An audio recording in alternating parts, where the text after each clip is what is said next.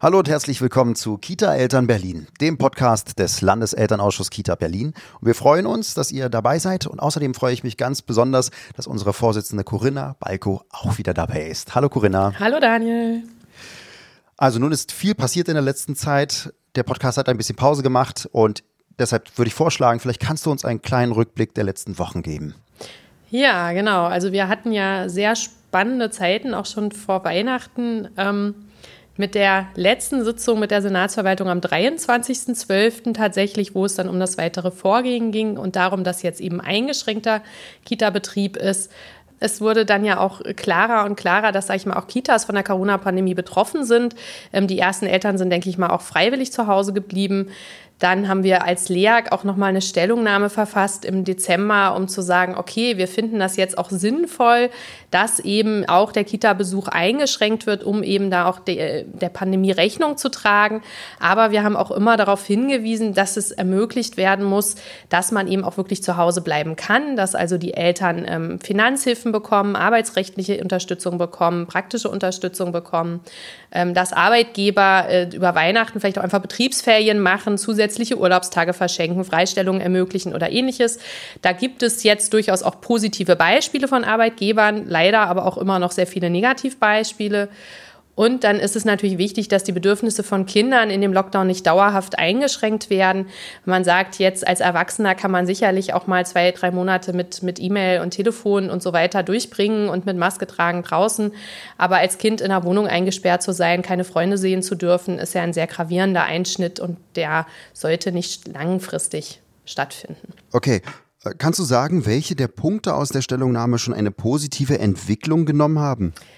Genau, also eine Sache war ja, dass wir wollten, dass es eine Betreuungsmöglichkeit gibt, die sich am Bedarf der Familie orientiert, eben keine feste Ausschlussliste, Systemrelevanzliste oder wie man es nennen will, dass also der Beruf der Eltern darüber entscheidet, ob ein Kind jetzt Bildung haben darf, Freunde sehen darf oder nicht, sondern dass es eben um den Bedarf der Familien geht. Wir wissen, dass der Bedarf in den Familien sehr individuell unterschiedlich ist. Es gibt Selbstständige, sage ich mal, die haben eine volle Woche und dann eine leerere Woche, die bräuchten also eine Woche wochenweiser Wechsel. Gibt es welche, die sagen, ja, ich habe montags und mittwochs immer ein wichtiges Meeting, da muss ich irgendwie das Kind betreut haben. Die restlichen Tage kann ich das vielleicht auch nebenher machen. Es gibt welche, die haben Prüfungen oder ähnliches. Ne? Und es gibt Familien, die arbeiten Vollzeit, die können da nur unter, sage ich mal, Reduzierung ihrer Stunden irgendwas leisten. Und da muss ja dann auch der Arbeitgeber irgendwie zustimmen. Und insofern haben wir auch gesagt, es ist wichtig, dass es nicht so eine Liste gibt und man ist drinnen oder draußen, sondern die Möglichkeit zwischen Kita und Eltern auch zu sehen, okay, brauche ich zwei Tage die Woche, brauche ich irgendwie 30 Stunden, ähm, wie kann ich mich da einigen? Genau. Wie ist da das Feedback aus der Elternschaft, also gerade hinsichtlich der Kommunikation auch mit den Kitas? Es war ja äh, im Vorfeld immer schon noch eine kompliziertere Angelegenheit, das mit der Kita zu klären. Also gibt es eine direktere Kommunikation noch mit den Eltern schon? Ja, also es ist, glaube ich, schwierig. Also ich denke auch, ich denke, viele, die, sage ich mal, vorher auch eine gute Kommunikation hatten und jetzt miteinander reden können, die können das auch aushandeln, sinnvoll. Und dann gibt es natürlich auch, sage ich mal, Kitas, die da sehr strikte Vorgaben machen und dann einfach gesagt haben, nee, wir haben jetzt geschlossen und die Eltern standen dann vor geschlossenen Türen, was ja auch nicht Sinn der Sache war. Ähm, dann gibt es natürlich auch Eltern, die sagen, ich habe jetzt Anspruch auf was weiß ich, wie viele Stunden. Und da muss man auch sagen, na gut, es ist immer noch Pandemie, es fehlt immer noch Personal. Also es kann nicht sein, das kriegt nicht jeder jetzt einen Vollzeitplatz, nur weil das natürlich schöner ist. Also ich meine, es wäre für alle schöner, wenn wir alle einen hätten. Aber wir haben nun mal auch eine Situation, die eben jetzt Einschnitte verlangt. Das haben wir halt auch versucht zu kommunizieren, ähm, dass es eben einen finanziellen Ausgleich geben muss, praktischen Ausgleich und aber auch für alle Kinder eben die Perspektive der Möglichkeit eines Kitas-Besuchs. Also selbst wenn man jetzt aktuell vielleicht sagt, das kriege ich jetzt gerade noch so hin, ähm, kann es ja auch sein, dass man sagt, ja gut, wenn das jetzt so weitergeht, Januar, Februar, März, bis, sage ich mal, Ostern, bis man wieder gut rausgehen kann, dann kann man nicht monatelang fehlen dann sind ja genau diese Punkte, die du gerade ansprichst, das ist ja die Perspektive. Da gab es ja äh, gerade heute, heute ist der 7. Januar, ähm, ein Treffen äh, mit der Senatsverwaltung, an dem du äh, teilnehmen konntest. Da wurden doch sicherlich genau diese Sachen besprochen. Also wie funktioniert das zum Beispiel, wenn man nicht nach Systemrelevanz äh, geht, sondern im Prinzip tatsächlich die freiwillige äh, Entscheidung der, der Familien berücksichtigt oder voraussetzt, ob äh, ein, die Notbetreuung in Anspruch genommen wird oder nicht. Wie funktioniert dieser Punkt? Wie wird es denn jetzt weitergehen nach diesem Treffen? Was hast du da mitgenommen? Ja, genau. Also zunächst möchten erstmal alle, auch die Kita-Träger, an dem Prinzip festhalten, dass jedes Kind prinzipiell zur Kita kommen können sollte. So, auch wenn man weiß, es ist natürlich ein eingeschränkter Betrieb, es gibt eingeschränkte Öffnungszeiten, es kann nicht der volle Umfang dessen geleistet werden, was man eben sonst erwarten könnte, aber zumindest jedes Kind soll mal vorbeikommen können. So. Und dann gibt es aber diverse Vorschläge dafür, wie man jetzt Einschränkungen auch regelt oder kommuniziert. Und da sind wir uns auch nicht alle so einig, weil im Hintergrund droht, die Senatorin hat es gestern im Interview gesagt, diese Liste der systemrelevanten Berufe. Nun wissen wir alle aus Erfahrung, wer da drauf war und wer nicht drauf war. Und das war eine sehr unschöne Geschichte, weil eben einige Kinder dann wirklich rausgeflogen sind aus dem System. Obwohl der Bedarf wahrscheinlich bei den Familien trotzdem gegeben war. Ja, auf jeden Fall. Also das ist ja das, was wir auch sagen. Es ist im Grunde genommen, jedes Kind sollte da erreicht werden. Jede Familie sollte diese Entlastungsmöglichkeit haben. Ähm, und die Gründe sind da auch vielfältig. Und insofern ist eine Einschränkung auf eine einfache Berufeliste auf jeden Fall nicht die beste Möglichkeit. Ähm, da ist es sicherlich sinnvoller zu schauen, wer kann freiwillig denn wie einschränken, dessen sich Betreuungskontingente, die eben vorhanden sind, auf die vorhandenen Kinder verteilen. Und sagt man dann vielleicht, okay, der Betreuungsgutschein ist für alle erstmal halbiert und dann sehen wir weiter, wer tatsächlich mehr als 20 Stunden braucht, der muss das nochmal extra begründen und dann hoffen wir einfach, dass es irgendwie aufgeht. So, ne? Und das kann ich mir auch vorstellen in einigen Einrichtungen, dass es klappt. Wir hatten aber ja auch durchaus die Rückmeldung, dass es Einrichtungen gibt, die eben eine sehr hohe vielleicht Alleinerziehendenquote haben, wo im Grunde genommen eigentlich alle kommen müssen. Und da muss man dann sehen, wie man da untereinander auch einen Ausgleich schaffen kann. Heißt aber auch, dass man den Punkt aus der Lehrstellungnahme ja aufgreifen kann, dass auch die Arbeitgeber an der Stelle wieder ein bisschen noch stärker tatsächlich ins Boot geholt werden müssen. Ne? Denn nur dann ist es möglich, die Kinder zu Hause zu betreuen, wenn man im Prinzip von der Arbeit auch ähm, diese Kulanz entgegengebracht bekommt. Ne? Wenn die Arbeit akzeptiert, dass dann eben ein hundertprozentiger, äh, die hundertprozentige Erfüllung des Jobs äh, nicht ganz gewährleistet werden kann, richtig? Also genau. Also letztendlich ist das ja der Grund, weshalb Eltern dann doch entscheiden, die Kinder in die Kita zu geben. Weil man man einfach feststellt, nein, ich bin, ich bekomme diese Freiheit nicht. Ja. ja, und dementsprechend um diesen Konflikt zu Hause auch zu vermeiden, diesen Spagat zwischen Kinderbetreuung und Arbeit, um dem letztendlich aus dem Weg zu gehen, ist dann doch die Überlegung, das Kind in die Kita zu geben. Selbst wenn man eigentlich aus pandemischer Sicht, ja, aus gesundheitlicher Sicht natürlich vernünftigerweise sagt, ich lasse das Kind zu Hause. Irgendwie lässt es dann der Beruf dann doch manchmal noch nicht zu, ne? Nee, das ist sehr schade. Also wir haben ja Arbeitgeber schon lange auch gebeten, ein, also zum Beispiel über die Feiertage hätte man Betriebsferien machen können. Man kann zusätzliche bezahlte Urlaubstage auch einfach gewähren als Arbeitgeber. Man muss da nicht auf eine gesetzliche Regelung warten. Man kann das auch selber mal tun. Ähm, man kann Freistellungen einrichten, man kann eine Family Time einrichten. Also es gibt da kre kreative Vorschläge auch aus der Wirtschaft, wie man eben jetzt Familienfreundlichkeit sicherstellen kann. Homeoffice ähm, ist zwar von vielen sehr ungeliebt, bedeutet aber zumindest, dass ich mit dem Kind parallel zu Hause bin. Und wenn dann allen klar ist, dass eben im Homeoffice mit einem Kind vielleicht, sage ich mal, produktive Zeit 20 Prozent sind bei einem kleineren Kind, bei einem Kind, das schläft, vielleicht die Mittagsschlafzeit und bei einem, das ein bisschen selbstständiger ist, schaffe ich vielleicht auch 70 Prozent Prozent meiner sonstigen Arbeitskraft, aber dass ich eben nicht auf 100 Prozent komme und dass ich das auch nicht nacharbeiten werde. Also, weil das haben wir auch jetzt viel rückgemeldet bekommen, dass die Eltern sagen, ja gut, dann sagt der Arbeitgeber, ja, dann nimm dir jetzt die Zeit, aber die Arbeit bleibt halt einfach liegen. Und dann in einem Monat heißt dann, na, warum hast du es nicht gemacht? Und dann sagt man, ja, ich konnte es nicht machen und ich werde auch nicht, also wenn ich jetzt mich einschränke, sage ich mal, auf 65 Prozent meiner Arbeitsleistung oder ähnliches, um eben auch Kinderbetreuung zu gewährleisten, dann werde ich die fehlenden Prozent auch im März oder April nicht nacharbeiten können, weil da habe ich immer noch Kinder und da ist immer noch Pandemie. Richtig. Wissen wir, ob es äh, Bestrebungen gibt seitens der Senatsverwaltung tatsächlich auf ähm, beispielsweise auch Arbeitgeberverbände oder direkt an Unternehmen äh, Informationen rauszugeben, die das vielleicht unterstützen würden? Also das wurde in den Sitzungen angeregt und ich gehe eigentlich davon aus, dass da aus der Senatsverwaltung auch noch mal was kommt dass eben da auch darauf hingewiesen wird, ähm, an die Arbeitgeber da zu appellieren, da auch ihre Möglichkeiten in Anspruch zu nehmen. Ich sage mal, das ist ja auch eine langfristige Mitarbeiterbindung, die man da eben erreicht oder halt auch nicht. So, also insofern kann man sich das auch gut überlegen. Wünschenswert ist ja nun auch diese finanzielle Unterstützung, wenn man dann in diese Situation kommt. Nun haben wir aus der Bundespressekonferenz ja erfahren und auch schon aus der Senatsverwaltung, dass ähm, es finanzielle Mittel geben soll oder Möglichkeiten geben soll, zum Beispiel Kindkranktage, wenn ich das richtig verstanden habe, also mehr davon zu nutzen bei vollem Lohnausgleich, wie es ja hieß. Was ist denn deine Erfahrung jetzt gerade vielleicht auch aus der Sitzung der Senatsverwaltung?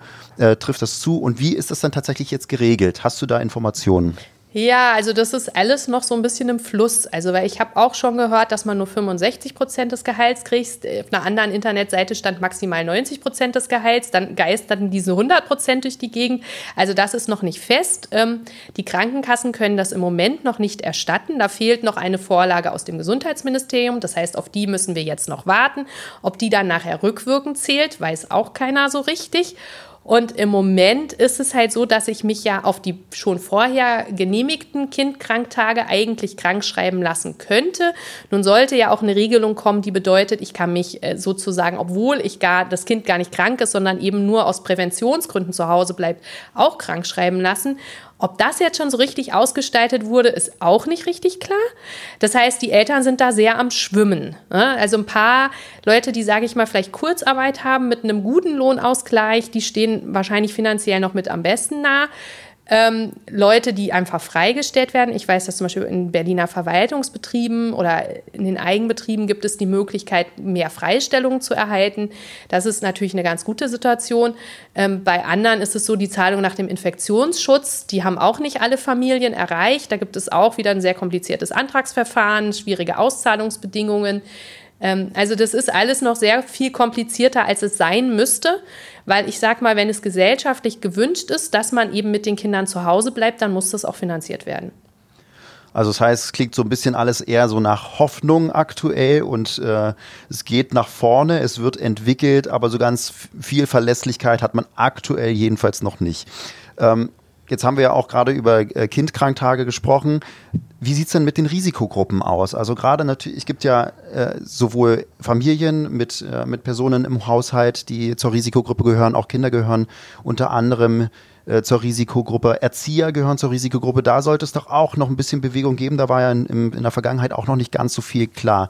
Gibt es gerade dort äh, auch Entwicklungen? Genau, also es gibt jetzt endlich einen ähm, Beschluss auch zu Corona-Elternhilfen. Der wurde im Abgeordnetenhaus beschlossen. Es gibt zusätzlich 45 Millionen Euro im Lande Berlin, die nun verteilt werden können. Die Vereinbarung dazu ist durch die entsprechenden Gremien äh, beschlossen und ist jetzt zum 01.01.2021 in Kraft getreten. Ähm, was bedeutet das? Es sollen Möglichkeiten gegeben werden, Kindern oder auch Familien in der Risikogruppe die Möglichkeit zu geben, ein sozusagen risikoärmeres Setting in der Kita zu haben, also eine kleinere, stabilere Gruppe mit eben nochmal besonderen Hygienevorschriften, damit man so mit einem besseren Gefühl das Kind da auch tatsächlich hinschicken kann, das Kind dorthin gehen kann. Zusätzlich kann ein Teil dieser Mittel auch dafür verwendet werden, ähm, Personal, das selber in der Risikobereich ist, nochmal äh, dafür auch einzusetzen. Da ist so ein bisschen der Gedanke, dass es eine Art Win-Win-Situation sein könnte. Also Familien, die sich jetzt sehr streng an Hygienevorschriften halten und Kinder mit einem größeren Risiko, die also besonders vorsichtig sind, mit Personal zusammenzubringen, bei dem das ähnlich aussieht, sodass man insgesamt eine kleinere, stabilere Gruppe hat, die sicherlich nicht den vollen Betreuungsumfang äh, eines Kita-Gutscheins machen können wird, äh, aufgrund der besonderen Lage, die aber wenigstens, sage ich mal, für beide Seiten ermöglicht, auch äh, Kita-Betrieb noch zu erleben. Und äh, die Träger sind dazu nicht verpflichtet. Das heißt, als Elternteil kann ich danach fragen. Ich kann da um ein Gespräch bitten. Ähm, es gibt keinen Rechtsanspruch darauf, dass der Träger sowas einrichtet. Aber ich sage mal, nicht alle Träger haben das unbedingt mitbekommen. Nicht alle Eltern haben das mitbekommen. Und insofern schadet Fragen auf jeden Fall nicht. Wenn man dann also in dieses Gespräch geht, welche Informationen sind dann für die Kita wichtig? Also ich meine, die Kita muss ja erstmal wissen, dass man selber als Familie, ähm, entweder die Eltern, die Großeltern oder das Kind eben zur Risikogruppe gehören und dass man eben sozusagen Anspruch geltend machen möchte auf so ein risikoärmeres Setting. Das muss man dann im Zweifelsfall medizinisch belegen können. Also der Kinderarzt muss einen Attest ausstellen oder der Hausarzt. Aber erstmal geht es ja darum, mit der Kita-Leitung ins Gespräch zu gehen und zu sagen, okay, uns als Familie betrifft das. Wir bleiben im Moment äh, zu Hause, weil wir nicht in die Kita im Regelbetrieb unter Pandemiebedingungen kommen können. Wir bräuchten eine kleinere Gruppe. Was könnten Sie sich denn vorstellen? Was könnte man da einrichten? Ähm, was gibt es für Möglichkeiten? Gibt es vielleicht Personal, das sich im Moment auch nicht äh, traut zu arbeiten aus persönlichen Gründen, Risiko, gesundheitlichen Gründen und die bereit wären zu sagen, sie würden eine kleinere Gruppe aber vielleicht durchaus betreuen, weil ja natürlich die Risikoberechnung auch einer Erzieherin anders aussieht, wenn ich zwei bis drei Kinder in einer Gruppe habe oder wenn da halt jeden Tag mit 50 bis 80 Kindern in Kontakt komme. So. Und da muss man einfach ins Gespräch gehen und dann muss man sehen, wie es weitergeht. Das Gute bei der Finanzierung ist, wir als Eltern müssen uns da jetzt auch nicht unbedingt drum kümmern. Das muss dann die Kita-Leitung entscheiden. Die muss sich an den Träger wenden. Die können das beantragen. Dann kriegen sie zusätzliche Gelder. Ähm, da sind die Prozesse dann, sage ich mal, auf Trägerseite auch einfach geregelt. Das heißt, auch dort wieder Eltern ins Gespräch mit der Kita-Leitung gehen. Lösung gibt es häufig. Die muss man nur erfragen. Äh, wenn man jetzt darüber hinaus oder zu diesem Thema natürlich weitere Fragen hat, an wen können sich Eltern wenden? Wohin können sich Eltern wenden, wenn sie Probleme haben? Wo werden diese Fragen beantwortet, die vielleicht auftauchen? Genau, also wenn man jetzt in, in einem freundlichen Gespräch in der Kita nicht weiterkommt, ähm, dann kann man sich auf jeden Fall auch an die Senatsverwaltung wenden. Es gibt extra ein Infotelefon, eine Hotline zu Elternfragen bei der Senatsverwaltung für Bildung, Jugend und Familie. Das ist erreichbar montags bis freitags zwischen 9 und 13 Uhr. Und die Nummer ist die 030, dann 90 227 und die 6600. Alles zu finden in den Shownotes, genauso wie andere Links zu nützlichen Informationen rund um Kita und Corona. Genau, also man kann auch immer gerne bei uns unter www.leag-berlin.de ähm, vorbeischauen. Wir versuchen aktuelle Informationen auf die Homepage zu packen, möglichst schnell. Das kann auch mal einen Tag dauern. Wir sind schließlich im Ehrenamt, aber wir reichen das danach und alles, was wir wissen, ist dort halt auch dann zu finden. Okay. Dann soll es das für dieses Mal gewesen sein. Liebe Eltern, liebe HörerInnen, leitet diese Episode weiter, wenn ihr möchtet und schaut auch mal vorbei auf den Webseiten zum Beispiel des LEAX oder eures Bezirkselternausschusses. Abonniert den Podcast Kita Eltern Berlin, solltet ihr die nächste Episode nicht verpassen wollen. Und bis es soweit ist, wünschen wir euch, dass ihr gut durch die schwierige Zeit kommt und bedanken uns fürs Zuhören. Bis bald.